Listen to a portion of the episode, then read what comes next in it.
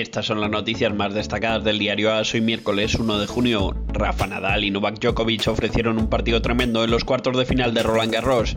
Se impuso el español en cuatro sets, repletos de épica. El viernes le espera Zverev, que eliminó a Carlos Alcaraz con una gran victoria 6-4, 6-4, 4-6 y 7-6. El tenista alemán se vengó así de la derrota ante el español en la final del Mutua de Madrid Open.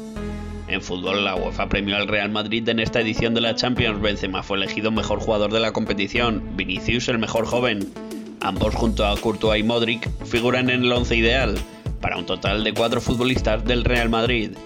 Y en baloncesto, playoff de la Liga Andesa, victoria clara del Juventud ante el Tenerife 81 a 58 para avanzar a semifinales y se medirá al Barcelona más sorprendente del día, la placa de Courtois vuelve. El Atlético de Madrid repuso la placa de Thibaut Courtois después de que alguien la arrancara en la tarde del lunes.